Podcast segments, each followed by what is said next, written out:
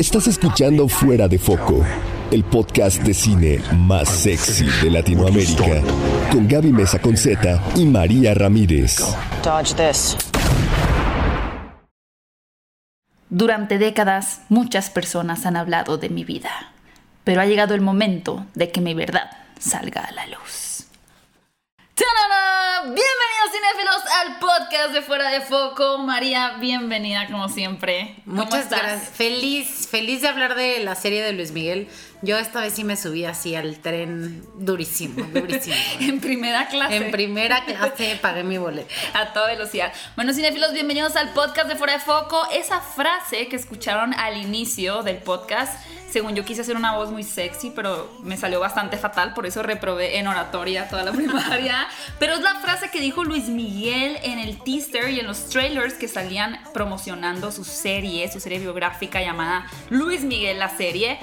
Es bien interesante, me gusta esta frase porque nos da a entender que él aprobaba la serie Luis Miguel. Y el día de hoy vamos a, por supuesto, discutir por qué esta serie ha tenido tanto éxito, porque fue tan exitosa, no solamente a nivel México, sino a nivel Latinoamérica y América.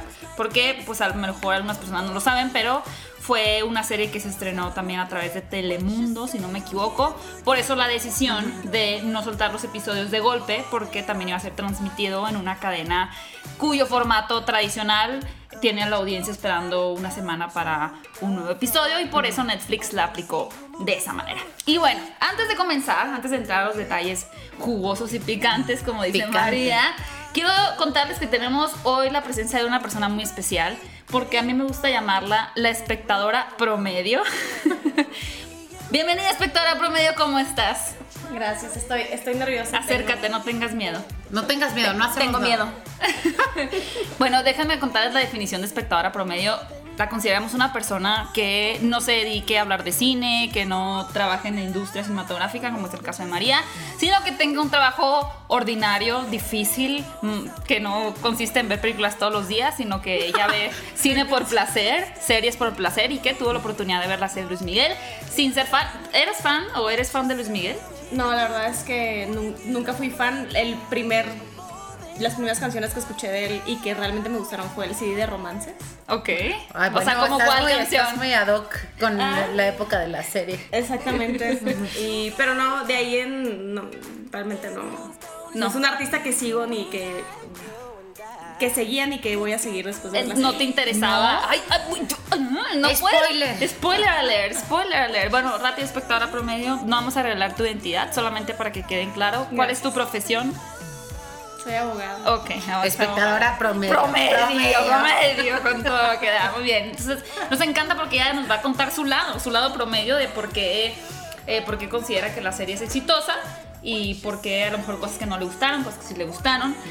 Pero bueno, María, a mí me gustaría que tú nos contaras primero que nada cuáles son los puntos o el primer punto que consideras que ha hecho a esta serie tan exitosa. ¿De qué trata la serie para aquellos que no sé por qué no la han visto? ¿Quién es Luis Miguel? ¿Quién, quién es Luis Miguel? Pues Luis Miguel, miren aquí. Ay, no, no traemos nuestro acordeón porque hoy no estudié. María. Luis Miguel, ¿quién es Luis Miguel? Luis Miguel es un cantante mexicano, bueno. Bueno. O eso se dice en la actualidad, porque en la serie nos hablan de su verdadero origen, que creo que muchos eh, lo vivieron en su momento, muchos de los espectadores lo vivieron en su momento, y entonces eso lo hace tan divertido, eh, que hay gente que lo vivió en su momento todos estos chismes, por ejemplo, que no era mexicano, que había nacido en Puerto Rico, y ahora nuevas generaciones también están entrando en esto. Pero bueno, es un cantante mexicano que pues ha, ha vivido una vida muy tormentosa al parecer. Pero más que tormentosa, también nos dimos cuenta que vive una vida común y, co- común y corriente como cualquiera de nosotros, que a pesar de tener fama, dinero, amigos, hijos de expresidentes, eh, eh, una novia, hija de un magnate mexicano, etcétera, etcétera, también sufre y vive como nosotros. Entonces creo que creo que de eso trata eh, la serie, de una vida, de la vida de un cantante que sufre y vive y es humano como todos nosotros. Exactamente, es una biopic que como comentaba al inicio, gran parte del pilar, digamos, de esta historia, del hecho que haya conquistado a toda América, es que está aprobada por Luis Miguel.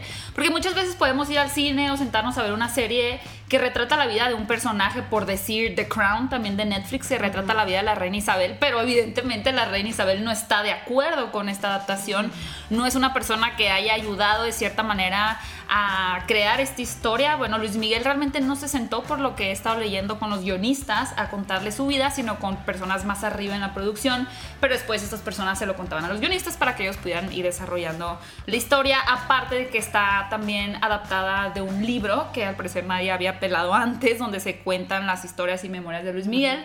Pero creo que es muy fundamental el tener a la estrella o al artista detrás aprobando la bendición. Exactamente, María, la bendición. Y bueno, está protagonizada por Diego Boneta en el papel de Luis Miguel. En el niño es un chico que, bueno, ahorita hablaremos de él, que es Isan Yunas. Yunas y el adolescente se llama Luis de la Rosa, que tuvo participación un poco más, más escasa. Los, digamos, los personajes más importantes son Luis Miguel niño, Luis Miguel adulto. Creo que son los que impactan más, ¿eh? O sea, habría que ver realmente en cuántos capítulos salió cada uno. Digo, Diego Boneto salió en todos. Así es. Este, pero los otros creo que sí está medio equilibrado, pero es más impactante el niño. Sí, que porque realmente es la etapa de Luis Miguel donde conquistó a, a, muchas, una mayoría del público femenino, sinceramente, y lo vemos mucho en la serie. De hecho, creo que en los conciertos ah, me parece un poco error de producción el poner a puras mujeres en el concierto, porque seguramente también había hombres. Sí, o sea, se volvió también como un role model, un modelo a seguir para los hombres también, ¿no? Así sí. como que quiero ser ese mi rey que está ahí dueño de Acapulco. Sí, el dueño de Acapulco, exactamente. Y, y obviamente, por favor, el actor quien, espectadora promedio, ¿conoce usted el nombre del actor que se robó la serie? Bueno, que creemos que se robó la serie. Sin duda. Bueno, yo también tengo mis notas. Yo no tengo notas, yo estoy hablando libremente. Ah. No me van a quedar mal. Yo no tengo Déjame, le tomo una foto. Vayan a Instagram. sí, yo lo conocía por el papel de Cantinflas. ¿Pero cómo se llama el actor? Ah, Oscar. ¿Qué? ¿Jaenada? Oscar Jaenada, sí. Jaenada. Sí, yo lo conocía anteriormente por el papel de Cantinflas que, como lo comentábamos hace un momento, yo estaba muy indignada que hubieran hecho una película de Cantinflas eh, cuyo protagonista era alguien eh, español, Mickey. Sí, claro, bueno, pero ¿te gustó la película de Cantinflas? Sí, realmente sí, sí lo hizo muy bien. Por supuesto. Creo que todo el mundo estaba traumado de que, pero ¿cómo Cantinflas, el héroe ídolo mexicano del cine, va a ser interpretado por un español? Y Oscar Jaenada. Un extranjero, ¿no? Un, español, un extranjero. Ah, pero seguramente también hay gente como, como usted que, que, le dolió que fuera un español. Sí, ¿qué tal si hubiera sido un, este, no sé, un peruano? No hubiera habido tanto problema. No, un, extranjero en general. Está bien. Como si en dentro de los tantos millones de habitantes. Sí, no hubiera uno que no se hubiera uno que pudiera hacerlo muy bien como Cantinflas. Pues ya vimos que no, tía. que realmente pues lo hace muy bien. Y lo mismo sucede en hacer Luis Miguel. Sin duda, bueno, vamos a poner una votación y también de ustedes que nos estén escuchando. Recuerden que pueden ir a, nuestras redes sociales en, Twitter y con el hashtag de podcast FDF decirnos si al igual que, que yo, María, nos estás espectadora por medio, que Luisito Rey es, es la serie de Luis Miguel. Sí, definitivamente. ¿Por qué? ¿Por qué creen, por qué creen que, que pase esto, María? Porque nos hizo odiarlo. O sea, su actuación es tan buena que tú te la crees que así era el papá de Luis Miguel. Y lo peor es que sí era así, según esto, según esto. O sea, según Andrés García y otros ahí, este, otros que han comentado que sí era así. Pero la verdad creo que es la gran actuación que hace, que sí te, o sea, todos los ojos los pone en ese personaje, ¿no? O sea, después de cada capítulo había un meme de Luisito. Sí, de Luisito Rey. Sí, que ahorita vamos a hablar de las redes sociales también. Okay. parte de okay. Oye, y quería decir algo también, es productor ejecutivo Luis Miguel. Ah, sí, Diego Boneta. ¿Luis Miguel o Diego Boneta? No, Luis Miguel. Ok. El verdadero y único. Es productor. O sea, el, productor ejecutivo, para aclarar un poco, es la persona que pone el dinero también y que se encarga como de realmente estar detrás de todo el equipo, de darle. Yo creo que ni puso dinero, yo creo que más bien fue como. Pero el productor ejecutivo tiene que poner dinero. Pero yo creo que él puso. ¿Quién sabe qué habrá puesto? Bueno, pues algo puso. Su historia. Su historia, yo digo, ¿no? Usted, también, ¿por qué consideras que el papel de Luisito Rey es tan importante para el desarrollo no solo de la historia, sino para haber conquistado al público americano? ¿Por qué?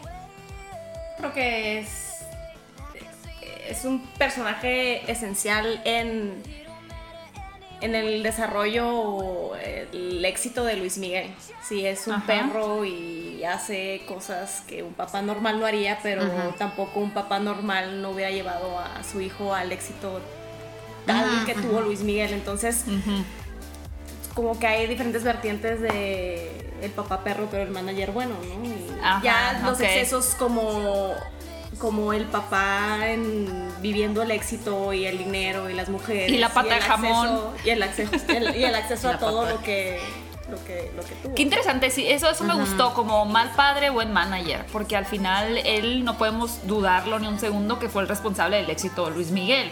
Él era quien está empujando todo el tiempo. Y a mí me gustó mucho algo que dijo un guionista, uno de los guionistas, porque al parecer son como seis guionistas que estuvieron trabajando en, en la historia. Pero él dijo, eh, esta rivalidad, esta, este conflicto padre-hijo es algo que obviamente con lo que mucha gente se puede identificar y parte del Universal. éxito. Pero me gustó la comparación que hice porque dices como Star Wars con Luke y Darth Vader, ¿no? Es esta, Claro. esta idea de mi papá es malo, pero es mi papá. Entonces, pues es interesante que comparen a Star Wars los guionistas con Luis Miguel, pero al final yo creo que tiene toda, todo el sentido, pues, decir una rivalidad. Ahora, otra cosa que es bien importante para mí, considero que ha sido gran factor para el éxito de la serie, es el morbo, el morbo del público, porque cada episodio revelaban personajes que formaron parte de la vida de este cantante que nosotros no sabíamos.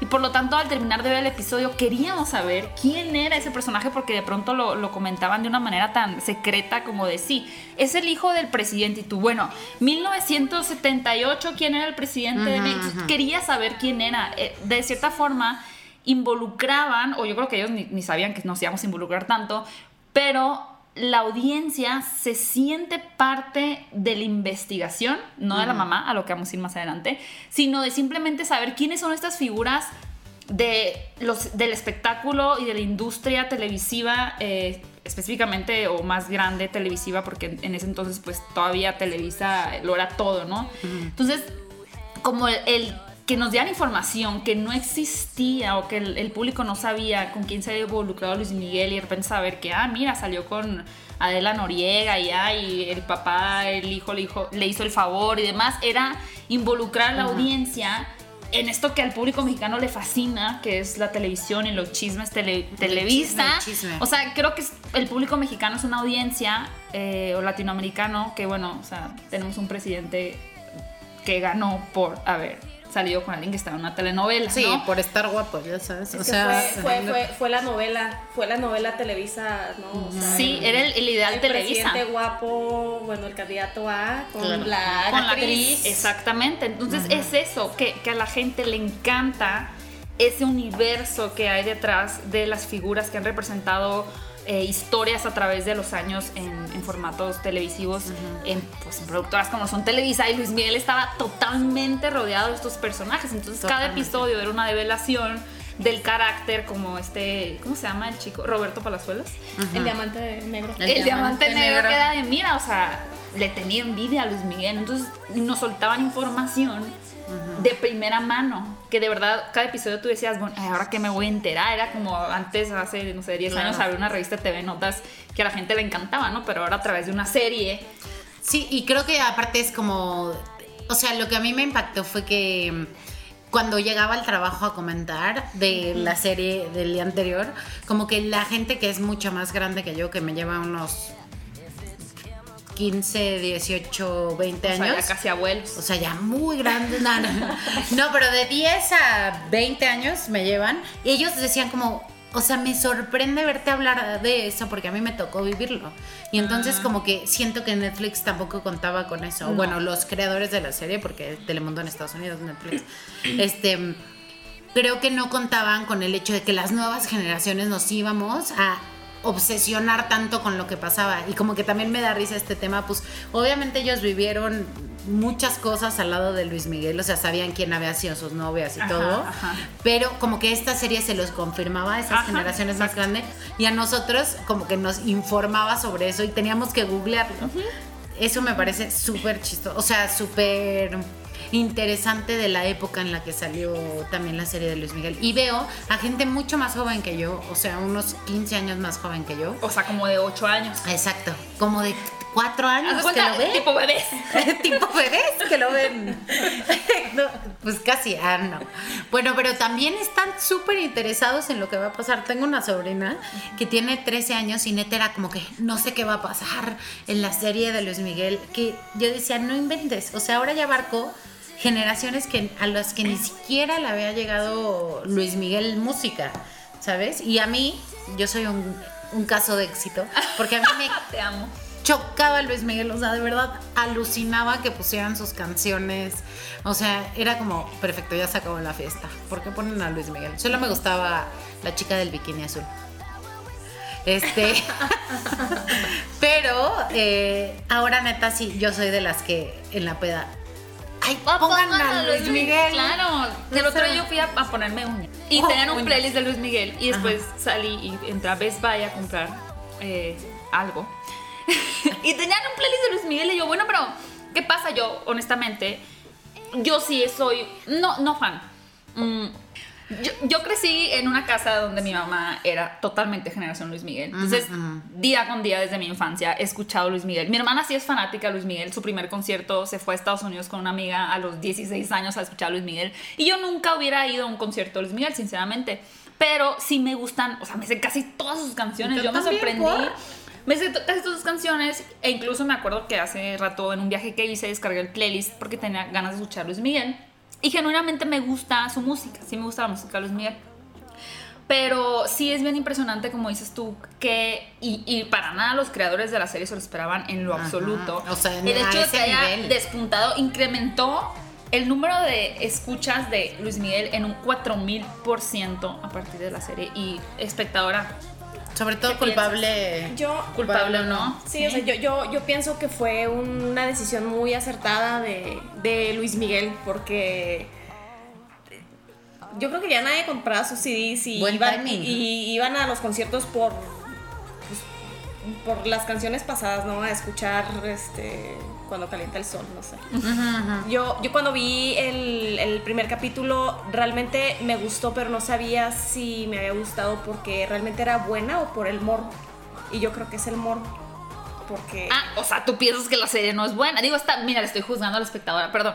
Tú piensas que la serie no es. Más bien, déjame cambiar el tono de mi pregunta. Círculo de ¿Tú piensas confianza. que la serie no es buena? Yo pienso que es buena, pero yo, yo realmente considero que jaló a tanta gente porque era muy morbosa. No es buena, porque- es el morbo, obvio. Yo estoy Porque, porque, es, Mm, no porque, estoy tan de porque era algo que, que la gente podía platicar. Yo no, como lo dije antes, yo no, yo no, a mí no me gusta Luis Miguel, no soy fan ni voy a ser fan después de esto, porque es interesante saber su historia que tal vez por los momentos o el momento que se dio en donde los medios siempre en domingo tenían un poder muy tenían un poder sobre los nuevos artistas. O sea yo cuando veo todos los las personajes políticos este magnates con los que se rodeó, los- se rodeó Luis Miguel es por la época, ¿no? Por, qué tantos artistas tuvieron esa oportunidad, esa, esa proyección, y no porque no fueran tan buenos o más que él, simplemente a él lo, subieron, lo supieron manejar. Pero ¿no crees que No, es un buen cantante Pero no, Miguel? sí es Tenemos que aceptar que sí, sí, es, muy sí bien. es buen cantante, pero yo lo que descalifico es que es intérprete. Él no es, eh, o bueno, o tal vez me equivoco, él es compositor. Pero por eso ya no es un buen artista. O sea, yo creo que un artista no solo depende de que sea compositor, es todo, es su imagen, el trato Es con el público. a mí no me gusta No se te está juzgando. Se ¿eh? le está O sea, juzgando, se le está juzgando. Esa es la verdad. Yo estoy, yo estoy hablando por los fanáticos Pero de la entonces, serie. eh, pero realmente yo vi toda la serie y, y sí esperaba los domingos por el morbo. Y porque, por el morbo y porque aunque no te gustara tanto la serie y no te interesara, tenías que verlo para estar en, en el mainstream. Ok, para, es para otra tener- cosa, hablemos de eso. entender- Hablemos de la calidad de la serie también. O sea, la calidad de la serie está muy bien en algunas cosas. O sea, el diseño de producción me parece que está excelente. Pero hay unas actuaciones que si dices, chava, ¿Cómo Camila de Sodi, ay, Ay, bueno, no vamos a tocar a Camila Sodi en este podcast. actúa Pésimo. Pésimo. Es la peor actriz. Es la peor Ay, Espero actriz. que no escuches este podcast. Si lo escuchas, perdónanos, pero lo, lo hiciste muy mal. no creo que nos perdone. Es que todo el tiempo es así. es nada como que, ah, ah, ah. o sea, no, chava. Es Camila Sodi. Pero igual lo ignorabas porque querías saber el morbo y o sea, querías saber lo que había pasado, no te importaban las actuaciones. Y la otra es que es lentérrima. Y- o sea, hay cuatro diálogos. O sea, de que los guionistas, seis guionistas se mataron. ¿Y? No manches. ¿Y- y- y hay mamá? cuatro diálogos. Mamá, oye, Mickey, mamá. No, me qué. coño, Mickey. O sea, Y, lo, y, y- y sí, como dijeron, y, y lo, y lo divertido, o lo padre, o el, catch, chisme. era ver la serie y googlear al día siguiente el video. ¿Al de- día siguiente o en ese momento? En ese- mientras estaba sucediendo. Exactamente. ¿no? O sea, el, el video con Verónica Castro de. ¿Cómo la noche? ¿Cómo, cómo se- Mala noche, ¿no? La mala noche, ¿no? O sea, viendo a ver qué encontrabas, ¿no? Y era padre que sí hiciera match en algunas cosas, ¿no? y al día siguiente si buscar así 35 artículos en los que decían, no, creo que ya encontramos, no, esto es verdad, Ok. esto no es verdad. Entonces, lo interesante sería el todo lo que le ha representado más que Spotify o así. Yo he visto que saca y saca conciertos, o sacó nuevas fechas para el auditorio y todos están agotadísimos. Pero tú le irías bueno. a ver a Luis Miguel. ¿No, no parece un boleto ahora para ir al auditorio a ver a Luis Miguel? Si, yo me sí. lo, si me lo regalan. No. Netflix regálanos boletos. A mí me dieron un boleto y no fui. No, Ay, sí, igual y Soy sí. pésima, es que no me acompañaron. Sí, porque, porque nunca hubiera seguramente, seguramente sí canta increíble, pero sus canciones a mí personalmente no me gustan porque no me gusta ese Sí. tipo de canciones. Yo nunca Pero hubiera es un ido. gusto, es un gusto Nunca. personal. ¿Qué música le gusta a usted, espectador? Pues otra.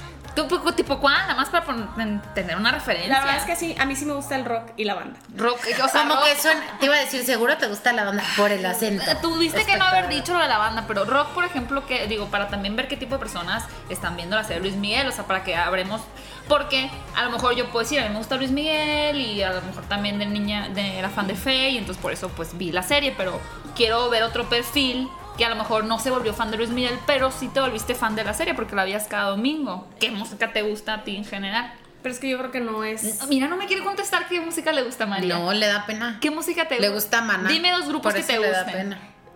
Muse Muse, ok. y Incubus. Ok. Cuando era bueno. Ok, Muse. Eh. Incubus. ¿Cuándo? Ah, ¿Qué? ¿Qué? Qué exigente espectadora. exigenta. Tú no eres, tú no eres es- escucha promedio, ¿no? De, eso de música sí. no nos vamos a meter. No, no, porque nosotras Pero es que escuchamos por eso- reggaetón, que la-. La música sí. no es. O sea, los gustos musicales no tienen nada que ver. Que por supuesto que sí, porque es el perfil de una persona. Claro que tiene que ver. Señoras y señores, con ustedes, Luis Miguel.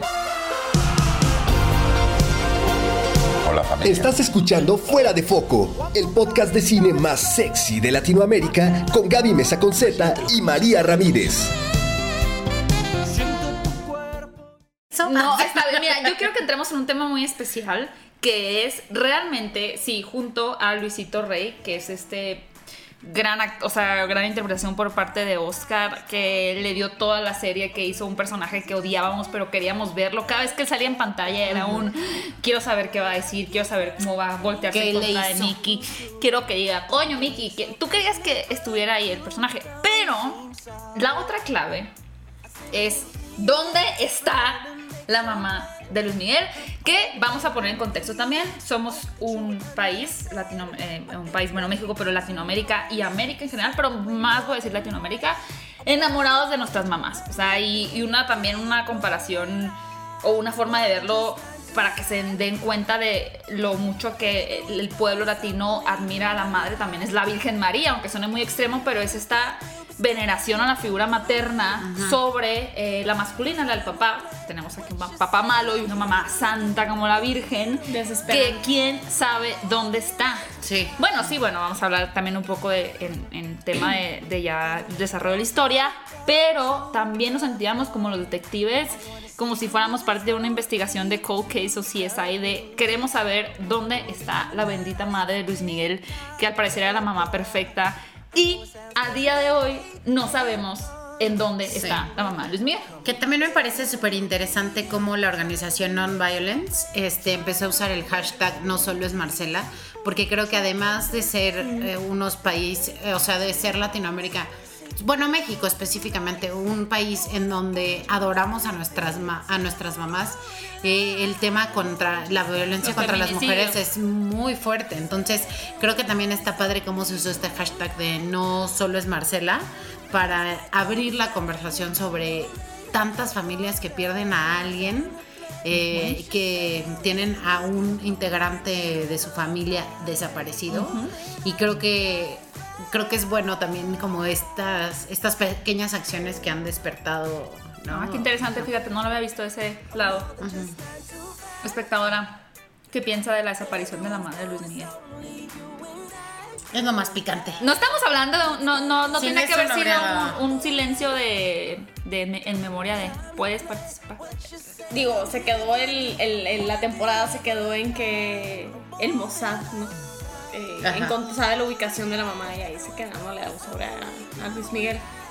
Eh, yo me pregunto por qué le dio tanto eh, empuje Luis Miguel o quien haya aceptado el guion a este punto. Entonces, o sea, no, no, no, no sé ¿A qué te refieres? ¿A, ¿A que qué por qué gira todo alrededor de la mamá de Luis Miguel?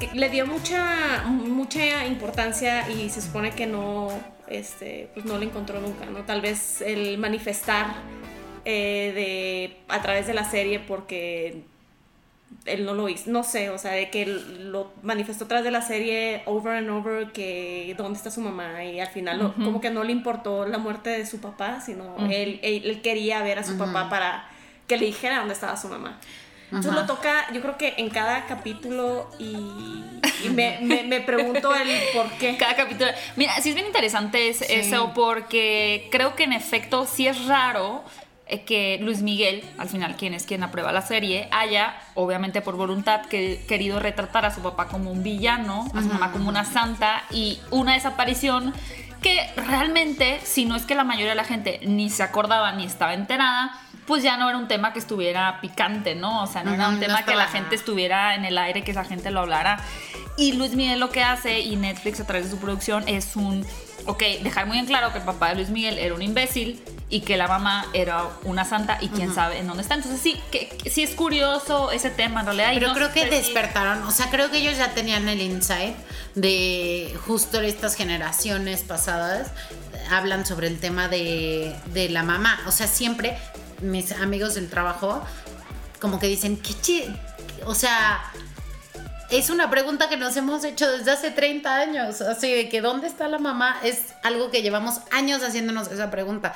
Qué chistoso que ahora se volvió a despertar eso. Y yo creo que sí, los creadores de la serie se basaron en ese punto específico porque es lo que más le llamaba la atención a la gente. En algún punto yo pensé, lo está haciendo para ver si alguien la ve ahí en la calle después de Si ver la serie y dicen, aquí está. Ay, qué triste. No, yo pensé eso, ¿no? Porque es un ¿por qué, no? O sea, buscaste a la mamá en la calle. Yo digo que sí fijabas. sabe dónde está.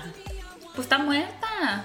Bueno, sí, eso sí, eso sí, me parece que Si usted sabe dónde está la mamá de Luis Miguel, a través del Llame. hashtag podcast FDF, díganos su paradero, por favor. Al 01800. Ahora, bien interesante porque María, sobre todo tú que tienes, bueno, yo también, y de espectadora nos contará su lado Godín. Eh, ¿Qué éxito es a través de la red? Es que me están haciendo caras feas, es que nunca hayamos tenido una invitada como ajena y no sabe que yo tiendo al bullying. Al bullying, claro, claro. Sí. Tiendo, tiendo al bullying, perdón, pero lo siento, me disculpo públicamente por todos los abogados No que al bullying. hacia Luis Miguel. Eh, lo siento, de verdad. Pero no, es que es bien interesante la- el peso que tiene las redes sociales en este fenómeno, porque claro, sí, las redes sociales ahorita están ah, creciendo de una manera exponencial, las personas cada vez están más dentro de redes como Twitter, Instagram, Facebook, algún old school que todavía use Facebook. Sí, Eh, bueno, el 93% de los internautas en México usan Facebook. bueno, sorry. sí, ni modo, qué pena. Sorry. Qué pena. Eh, pero era. que creo que también era el hecho de que no podías, ya se volvió es- en ese, como en esa línea de no puedo no ver el episodio porque uno, me van a arruinar. Es como un poco Game of Spoiler, Thrones, claro. ajá, el, o sea, no estoy comparando la calidad, sino el fenómeno El- mediático. ajá, ajá. El si no lo veo ya, voy a entrar a mi red social y ya voy a saber qué pasó por un meme, por eh, un comentario de alguien, por una referencia, pero vas a saber, ah, ok, ya sale con Camila Sodi, ¿no? Como decir, antes era un enigma y ahora entré a Facebook y ya me enteré que ya sale con... Entonces, lo tenías que ver ese día o ya estabas atrasado y no solamente en enterarte lo que iba a pasar y arruinarte la experiencia, sino en la conversación. Totalmente. Ya no podías entender el papá con el jamón serrano. Era como, ah, pues ¿qué hace Luisito Rey con un jamón? No, ah, pues ok, Una pero ya que lo ves, entiendes eh, la, la- pues lo que tiene. Yo la verdad es que soy un topo y muchas veces estoy sola en mi casa, entonces no, no convivo solo a través de las redes sociales, pero por ejemplo ustedes que trabajan más con gente y conviven y que están encerradas también, pero no en soledad. Ajá, no. Me gustaría saber si la gente cuando ustedes llegaban a su oficina hablaban el lunes, el lunes de la mañana, si se hablaba de la serie Luis Miguel. Sí, o sea, lo que siento, lo que me parece curioso es que a pesar de que Netflix es una plataforma de video on demand, al final eh, el fenómeno que sucedió con Luis Miguel es que funcionaba igual que si fuera una serie en tele, en tele de paga, tele abierta, como quieran, pero a las 9 tenías que ver el capítulo, porque si no, a las 11 ya te lo spoilereaban si te metías a ver tus redes sociales. Entonces lo veías a las 9 en punto para después poder comentar. Y en mi caso, en el trabajo, en la Que tú eres oficina. semi-godín. O sea, ¿tú yo en soy qué categoría entras, María? Soy Godín, pero divertido. No, no es cierto. O sea, tú siempre estás ¿En como que banda? entre uno y otro, ¿no? Yo Así, sí, que ajá. sí, que no, que no. Como que evento en la noche, pero también voy a la oficina en la mañana. Pero que veo una película, pero que hago Que un reporte. Momoa, pero... Que, que Henry Cavill, pero que así. Pues ajá. Pero que Amber. ah, no, no. Este. eh, pero llegábamos el lunes y el lunes tenemos una junta de estatus porque sí soy Godín. Y entonces en la junta de estatus el director general decía como, ok, bueno, pues ¿quién fue al cine? Este, ya platicamos de las películas, de lo que vimos, etcétera. Y al final decía, ¿y qué pasó con Luis Miguel? Qué padre es ¿Dónde está la mamá? ¿Dónde está? ¿Dónde está la? ¿Qué pasó ayer? Y todos, no, horrible, no, no sé qué. Y Todos. uno, o sea, la mayoría. ¿No había un anti Luis Miguel? No. Siempre hay un anti algo, ¿no? Sí. Siempre. Que en este caso es el director general porque es brasileño. Y Ah. entonces, pues él no la veía. Pero como que le daba, o sea, le parecía curioso cómo todos discutíamos. Y yo, ay, no, estuvo de hueva, no pasó nada. O, ay, estuvo súper picante, acabó no sé qué. Pero siempre lo terminábamos comentando y De ya que sabes. las nalgas de Diego Boneta. Ajá, No. de que qué tal la primera escena que se le La están nalga de Gonet. Ajá. Y entonces creo que eso también, al menos a mí me unió mucho con algunas personas ¿Te que no que ¿La no me- serie de Miguel La une? serie une. Pero también separa porque me decían, Dios. ay, ¿qué están dando spoilers? Y yo como, chava, actualízate. Actualízate, chava. La tenías que ver ayer en la noche. No, pero no me dio tiempo. Mamacita, yo la vi a las 12 de la noche porque no quería que me spoilearan. Uno te tiene, se tiene que Sí. estar al Es que aunque no te gustara, para que entendieras lo que estaba en redes, Sí. tenías que verla aunque no te gustara, para que tuvieras algo que platicar y, ¿no? O sea, O sea, De que el clima ya miente, no. Miente, miente para convivir, di que te gusta y, ¿no? Miente para convivir, es un consejo. Miénteme. Consejo. Claro, Bueno, como eh, siempre. del lado de la espectadora que tiene un ambiente donde no tienen un. ¿Cómo se llama tu junta? Fregona, ese que dices. Estatus semanal. Estatus de- semanal. Ok. Junta fregona. Junta, eh, junta Bueno, de hecho tiene un nombre en inglés, permítanme, se los digo. Dice. Weekly Office Meeting. Ah, no. Me gustaba más la del estatus, María. Ay, está más No nos hubieras ¿no? dicho eso. La cagué. Voy a decir que es el estatus. La semana del estatus, bueno, pero tú trabajas en, en- en cine, ¿no? Tú Ah. trabajas en ese medio de las películas y las series. La gente habla de eso, como digo, como habla del clima. Pero en el caso de un, un- un ambiente de abogados y gente godín, así de, de gente de topper y de maruchan. O sea, esa es la que a mí me interesa. Y Gente, ¿Te vas a comer el medio limón que te quedó? eh, eh, gente de fila de dos por uno el jueves en Nutriza. Ajá, ajá, Esa claro. es la gente. La gente de, vamos por un cafecito. Y, y se van por su dos por uno al cielito lindo café. Claro. A Starbucks. Que te da la dona gratis. Una- ¿Ya viste? Un panecito dulce, ¿no? Gente que se sabe las promociones. Gente que si no checó a las 8 en punto, le descontaron el peso del mes. Pero gente que aprovecha Te su PTU, su reparto de utilidades. Pero, eh, pero gente que tiene seguro social. Esa es la gente que viene representada hoy con la espectadora. Siéntanse orgullosos. Siéntanse orgullosos, ustedes son esa persona. Entonces, yo quiero saber, eh, fuera de este ámbito en el que yo estoy así como en una cueva sumergida y María también, ¿tú llegabas un lunes en la mañana y la gente hablaba de Luis Miguel o más o menos? No, sí, sí hablaba. Al hablaba y nos enseñábamos memes y nos reíamos y Se compartíamos. enseñaban memes. Y como son godines, se enseñaban memes de la semana anterior. No, no. No, actual. actual. Ah, ¿Y cuál era, la cuál era la opinión de la...? espectador. Va. Que todos se, tu- se subieron al tren, así Bueno, como pero ¿les gustaba o no les gustaba? Sí, sí les gustaba. Sí, la verdad es que sí, sí les gustaba. ¿Sí? Y tú también. No, no mientas aquí. Yo también quedé. Miénteme. También te subiste, Ah, como sí, sí, sí, lo, lo veía ca- cada, domingo, ¿verdad? ¿Y qué fue, cuál fue el capítulo que más te gustó? El de las nalgas de Diego Boneta. ¿Cuál de todos? El de las chichis de Stephanie Salas. ¿o cómo se No. ¿No se ven? Ah, sí, sí. Claro La- mm, tal vez, tal vez el primero. El primero porque realmente, eh, Sí. me- o sea, me enganchó por el morbo o lo que fuera para seguirla viendo y dije, qué perro es Luisito Rey. ¿no? Y para ti fue en picada, O sea, desde, serie. desde el capítulo 1 yo odié a Luisito Rey y dije, quiero ver más de este cabrón, ¿no? Entonces, Es la Ah, primera sí. vez que alguien hizo una grosería en nuestro podcast. Sí, yo dije como. Les dije que era promedio, ¿no? Bueno. Mañana es Oye, jueves, o sea, sea el caso es que siento que siento que se cicló eh, varios capítulos en, en lo mismo. O sea, en que Luisito Rey era malo y que pobrecita Marcela y el niño chiquito explotado. Era lo mismo. Era lo mismo y lo mismo y lo mismo. Realmente no, como que no, no avanzaba, no tenía nada, un elemento nuevo. Entonces. Es verdad, eso es totalmente total- cierto. Ver un episodio de Luis Miguel, yo creo que tal vez los primeros tres y los últimos dos tuvieron una propuesta en historia diferente porque ver un episodio de Luis Miguel era ver lo mismo del otro episodio. Se volvió en, un, en una cosa predecible fuera de estos cameos que comentábamos que salían y el saber que quería estar ahí con los memes y demás, pero se volvió en un desarrollo muy pobre de los personajes. Eran sumamente, personajes sumamente unidimensionales que o era malo, o era bueno, o era el preocupado, o era el contador, pero no había más caras. Tal vez el más complejo sea Luis Miguel, porque pasa de ser un sí, todo bonito, papá, mamá, no sé qué, a volverse en una persona como más fría, más que se, que se esconde, ya que no quiere Millonaria. socializar.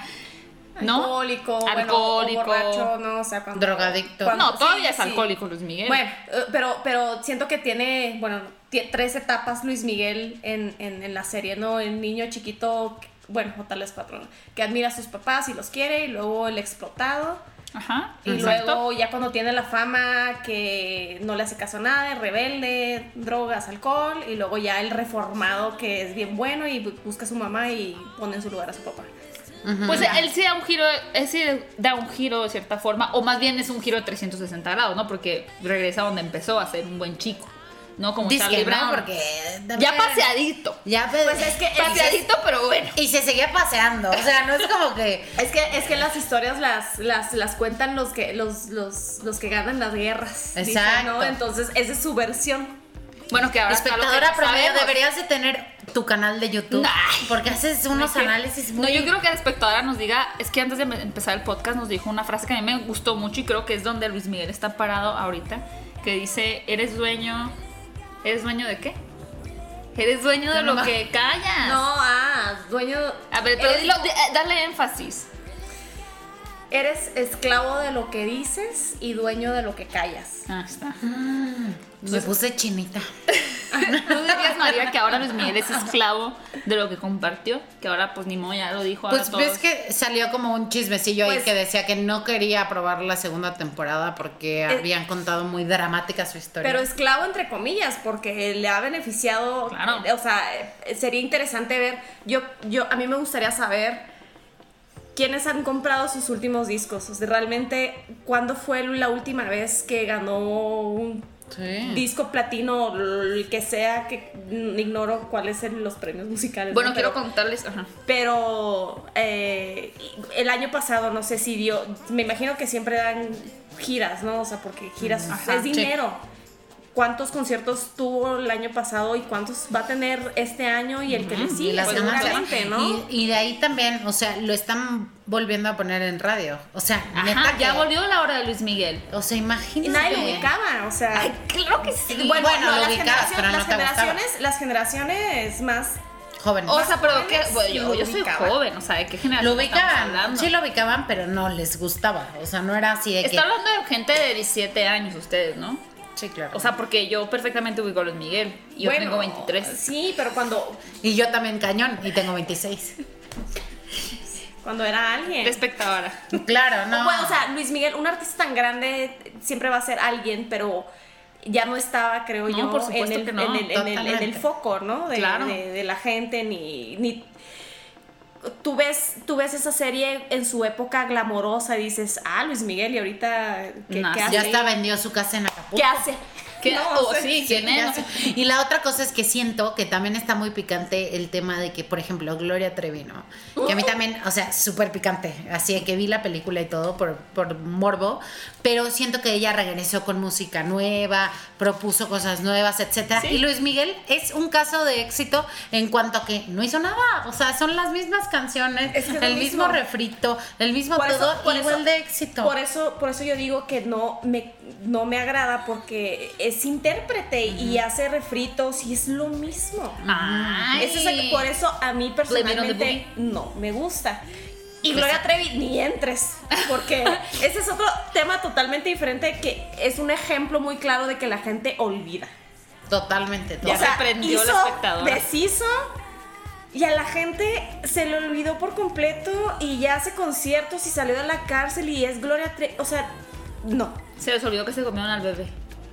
Porque hay rumores de que se comieron al bebé. Ya no. Bueno, vamos a entrar. Yo quiero, yo quiero Pero es el, quiero mo- hacer- es el morbo ahí también. Que también yo sí, vi- yo sí vi la película de Gloria Ah, Trevi y me parece una muy buena muy película. película. película con la que Gloria Trevi no estaba de acuerdo. Porque, Porque iban a manchar su imagen, por supuesto. todo Porque ella sí estaba, casa. o sea, ella no te muestra un lado humano, sino dices, no. tú fuiste cómplice. Por supuesto. ¿No? Sí, la dejan Pero- mal parada. sí. Pero bueno, conforme a los conciertos que decías, quiero decir que en este último trimestre Luis Miguel vendió 44.2 millones de pesos en entradas de conciertos, superando a Metallica, que tuvo 40.6, a Phil Collins, 38.0 millones, a The Killers y hasta Billy Joel. Pero mira, Metallica, siento espectadora que te gusta Metallica. Bueno, El Sol. Y seguro también superó gusta The Killers. En ventas. mío. El Sol. El sol es mío. Yo quiero ver, digo, yo no sé cuál fue la fórmula de Luis Miguel, por ejemplo, la serie de Juan Gabriel, ¿no? Yo no la he visto, pero me han dicho que es buenísima, tal vez como la pasaron en tele abierta. Yo no quiero verla. Me Pero, pero, Me pero fue avalado por, por el mismo Juan, Gabriel, ¿no? Y dicen que es muy buena. ¿Quién La de- dice?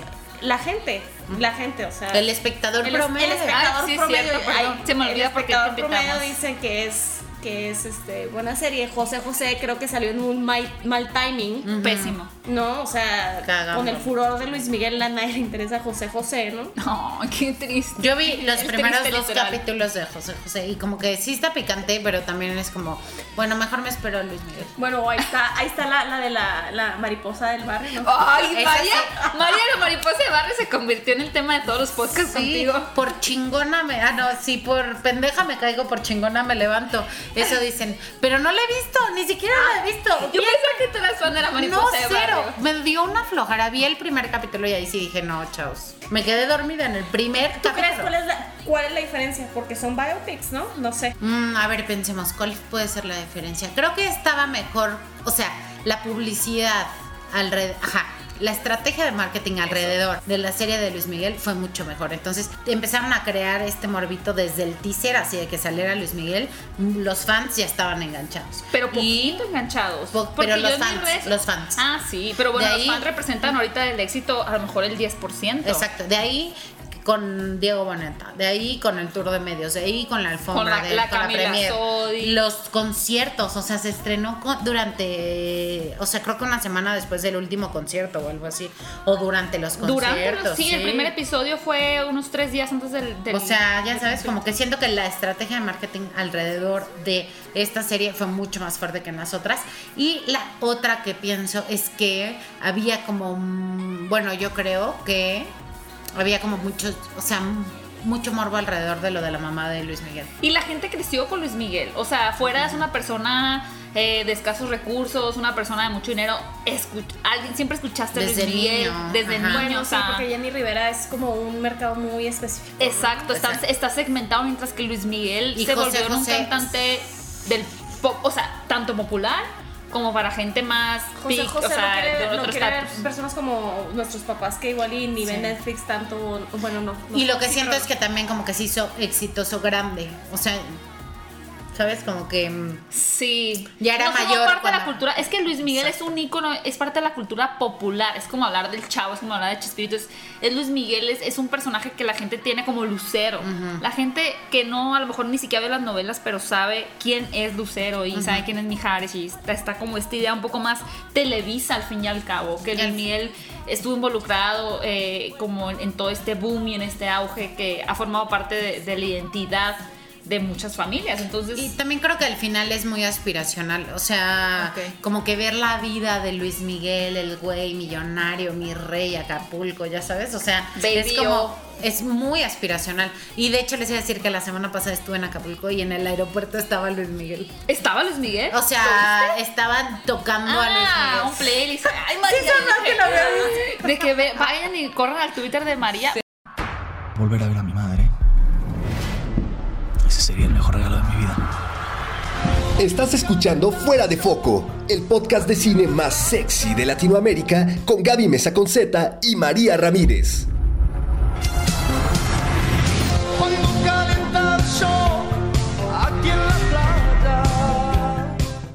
Quiero rápidamente hacer un comentario Sí, antes de cerrar con el podcast. Gracias. Ah, seguramente sí. Sí. Pero bueno, también es bien interesante que veamos que si bien Luis Miguel es retratado con este círculo, como vimos que pasa por diferentes etapas, también queda mal parado en algunos, en algunos momentos como un alcohólico que casi mata a una fan. Entonces, eso también le da cuerpo a la historia, el pensar, ok, pues sí estamos viendo una historia más real, porque Luis Miguel no lo están pintando como un ángel, sino que también lo están pintando como esta persona que embarazó a alguien, tiene una hija, no la reconoce, aunque no te digan nombres, pues sueltan esa información de también es un cretino. Entonces, eso a nosotros como audiencia nos da más credibilidad sobre la palabra de Luis Miguel, porque no está haciendo todo para, ay, soy bueno y todo lo hice bien, sino también lo arruiné, o sea, también tomé malas decisiones y estos fueron los Totalmente. resultados, ¿no? Entonces, creo que eso es parte de lo que también hace que, que te caiga bien, si te caiga mal Luis Miguel, que ya no te caiga mal, que sea, a lo mejor no te su música, pero él ya no te cae mal. Como que su humanidad Eso. hace que, que uno diga como, ay, está buena esta serie. O sea, sí- Tiene su bueno o y sea, su malo, sí, pero no, no, no, idealizado. porque nada más, nada, o sea, espectador medio, porque nada más en un momento lo ponen como en decadencia. Bueno, no, sí, porque también se queda en que no lo quiere reconocer a Sí, a la hija. Sí, me retracto. A la Sí. Michelle. O sea, como que sí hay cosas que pudiéramos pensar como negativas, pero en que en realidad son humanas. O sea, todo el mundo hace cosas buenas y malas.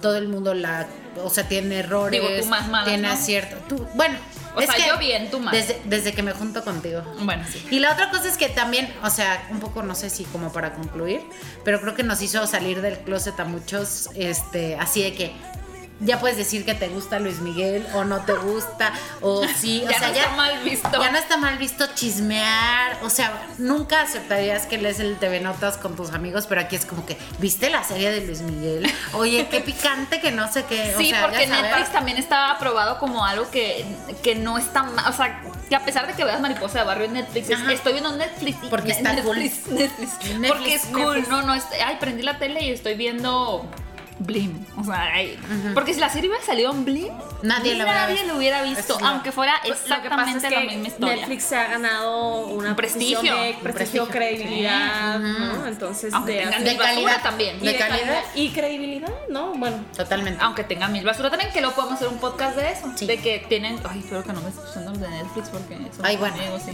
Y tienen. Tienen cosas muy buenas, pero también tienen muchas cosas muy malas. Mucha- tienen mucha pedacera. Así Obvio. Pero vamos a cerrar este podcast eh, preguntándoles a, a aquí, bueno, María, tú eres conductora, pero preguntándoles también, a- eh, preguntándonos a nosotras. mismas, Preguntándonos. ¿Qué es lo que más te gustó de la serie y lo que menos te gustó de la serie, Luis Miguel? Lo que menos me gustó fue la lentitud. Eh, ay, puedo decir, bueno, la lentitud, o sea, los Sí, pocos María, diálogos, venga. la lentitud eh, y Camila Sodi. Y Pues lo sí, que más me gustó, tierra ya. lo que más me gustó fue este mm, Isan Yunas. Para mí creo que a partir de que Isan dejó de participar en la serie se vino un poco abajo. O sea, creo que escucharlo cantar me Qué emocionaba mucho. bonitos ojos tienes. Igualito, igualito, así. Debajo de esas dos cejas. Me encantaba a mí ese personaje. O sea, por favor. Lo canté bien. Cantaste hermoso. Pero ah, no creo que ese personaje me fascinó. Aparte cantaba igual, idéntico y aparte se veía idéntico. Y Diego Boneta, Buen casting, eso sí, vamos a darle un aplauso al casting sí, de, de la excelente. serie. Bravo. Excelente casting. Que vi una, como un agradecimiento, vi un agradecimiento de Diego Boneta a Netflix de que muchas gracias por la serie. No sabía si estaba viendo a Diego Boneta o a Luis Miguel. Creo que, Sí, ya. creo que se fusionaron, es uno mismo. Ese meme de los millennials no saben quién es el de la derecha. Y Y que Luis sale Miguel. Luis Miguel y Diego Boneta. Y, y le pongo, lo mandan en un chat de unas amigas que llevan como seis años. Y Que le pongo, mandan al negro de WhatsApp. Ajá, ajá. Ese y tipo le de pongo, chats. ¿quién, ¿quién es el de la derecha? ¿Y quién es el de la derecha, eh? Así, porque. ¿Y ese quién? ¿Y ese quién es en serio? Ese pelado. Sí. Porque. Diego Boneta sí es de nuestra generación. Sí, ¿no? sí, código fama y así. Sí. Bueno, espectadora no es de tu generación. No. Tú no sabes quién nadie. No, la verdad es que a mí, digo, lo interesante va a ser ahora eh, como el trampolín. ¿No? ¿Cómo Ya va? estaba trampolizado, cómo va? Yo no. Sí Pues- leí, leí su trayectoria y realmente sí ha hecho muchas cosas, tanto en México como en Estados Unidos, pero eh, yo al menos yo no lo ubico. Pero ya lo tienes en el mapa entonces. ¿Te Sí. cayó bien de Boneta? ¿Te pareció buena su actuación? ¿Tú que no lo conocías? Sí, me pareció muy buena. Ok. Ujú. Lo que Pero no me gustaría saber qué, qué impacto va a tener qué, o repercusión va a tener esta serie en Diego Boneta y en Oscar. ¿Saldrías con Diego los Boneta? demás no, no. Los demás no. ¿No? O sea, en los demás no. eh, Diego Boneta y Oscar que, que creo que se llevaron la, la serie. A tu pregunta, lo que menos me gustó es... ¿Qué es lo que más te gustó? Es que no me respondiste. No, pero es que no he dicho qué es lo que Ah, después. gustó. Ok, estamos empezando con lo negativo. Claro. Como sí. las empresas. Y primero lo negativo. ¿Ven? Por eso no soy Godín. No, Yo le eh, apuesto a lo positivo. Ya, discúlpame, espectadora, soy muy bullying. La la, repetes- la, rep- la repetición, o sea, el, el que capítulo con capítulo no veías que avanzaba, eh, que no proponía nada, que eran los mismos temas, era, era nada más. Nalga, mamá, papá. Sí, o sea, nada más te sorprendía una nalga en la mañana, en, en- en- en la, la mañana. en la entrada, en la entrada. Nalga en la mañana. Sí, es otra historia. Ya estás contando tu Es biopic. que, es que me acordé de unas cosas, ¿no? Porque me- Ay, disculpen. Ya me sonrojé. No, pero. ¿Por qué me respondiste? se está cayendo aquí. Bueno, ¿qué? Pero que no sí. tienes la dignidad. Entonces, eso, eso fue lo que, lo que menos me gustó. Y. Y lo que más. Y, Ma- y Marcela, ¿no? O sea, que ¿Te seguramente. gustó Marcela? Que, que seguramente, digo, así son. Bueno, no sé. Igual iba a hacer un comentario mal, pero. No, venga, venga. Sí, o sea, la pasividad del, del, del personaje de, de Marcela. Te cae gorda que sea tan lenta. Es lo que quieres decir. Sí, pero pues tal vez eran otros tiempos, ¿no? No Como sé. otros tiempos. Es que es, o sea, mm, no sé, que era Que la mujer estaba más sometida a la autoridad del hombre. Sí, claro. Ok, bueno, está bien, ¿no? Está Sí. bien. Ay, bueno, pero ahí tienes a la a las locas de las nueve haciendo lo que quieran. Pues no, más bien, ese Pero no personaje importa. está mal construido. No, que no sé. No tiene dimensiones la No mamá. sé. No, bueno, no, porque sí, sí, sí le No, la mamá es de las más, con más dimensiones, ¿no? Sí, tienen toda la razón. Los papás. De hecho, ¿sabes qué? Juan Pazurita creo que lo hace bien. Yo también creo que lo hace Ajá. bien. O sea, el tema gustó. con Juan Pazurita es que le dieron un personaje que tiene el mismo Diálogo. diálogo todos. Dime si no pudieran haber cambiado de diálogo. Pero yo sí le creía que estaba preocupado y esa es una buena actuación. O sea, Ah, sí. también. Bueno, ¿qué fue lo que más te gustó?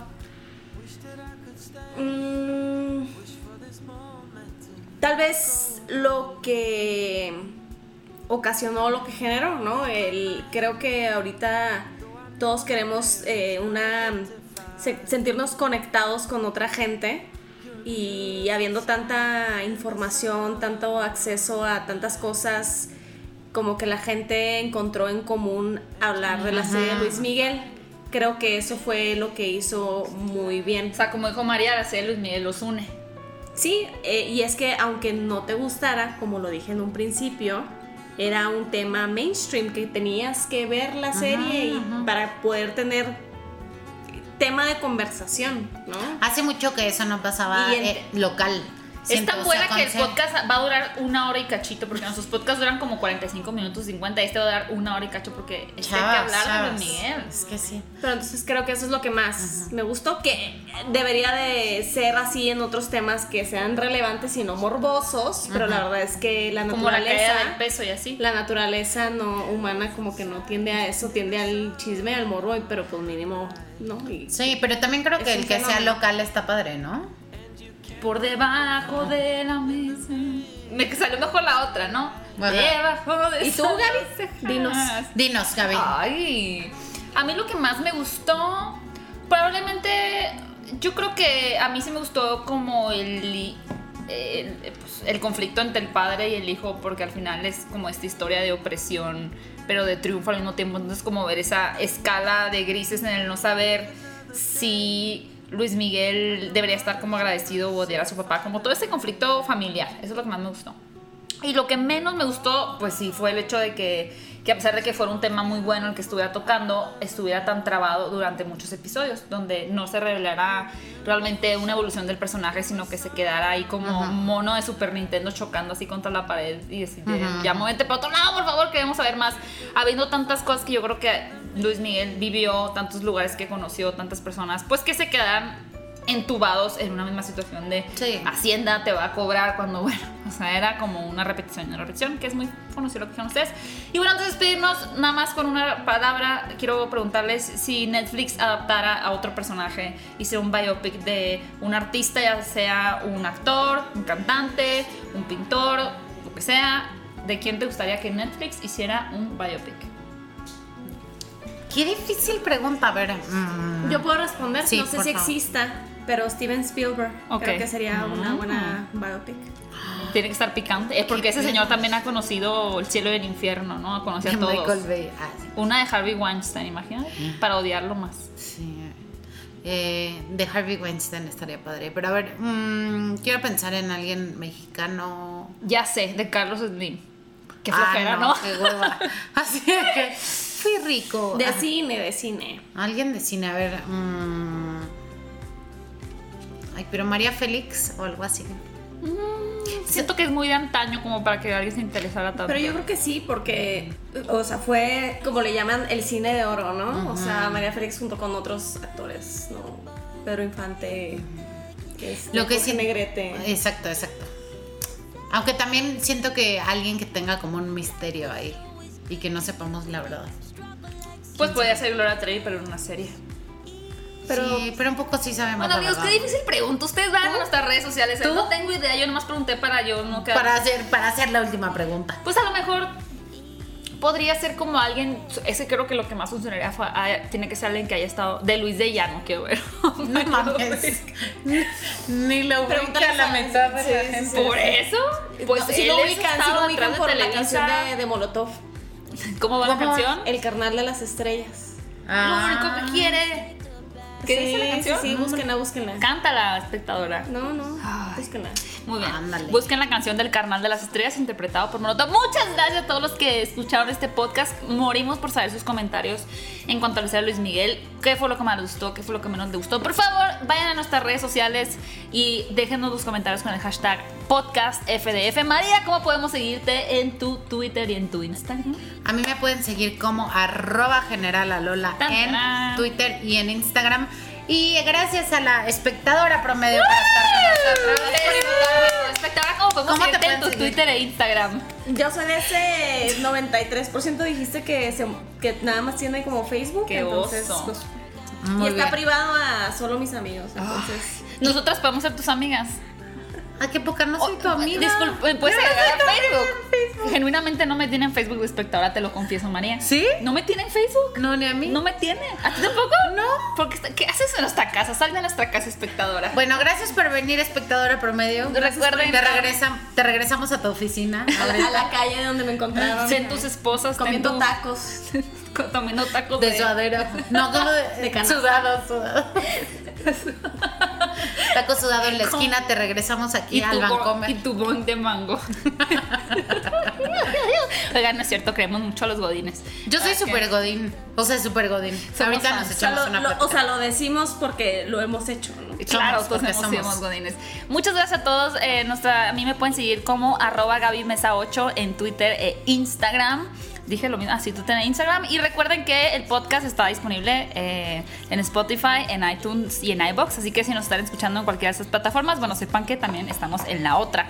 Eh, en caso de que pues quieran descargar el episodio para enseñárselo a sus amigos o a cualquier cinéfilo que esté interesado con la serie de Luis Miguel. Muchas gracias a todos y nos vemos en el siguiente podcast.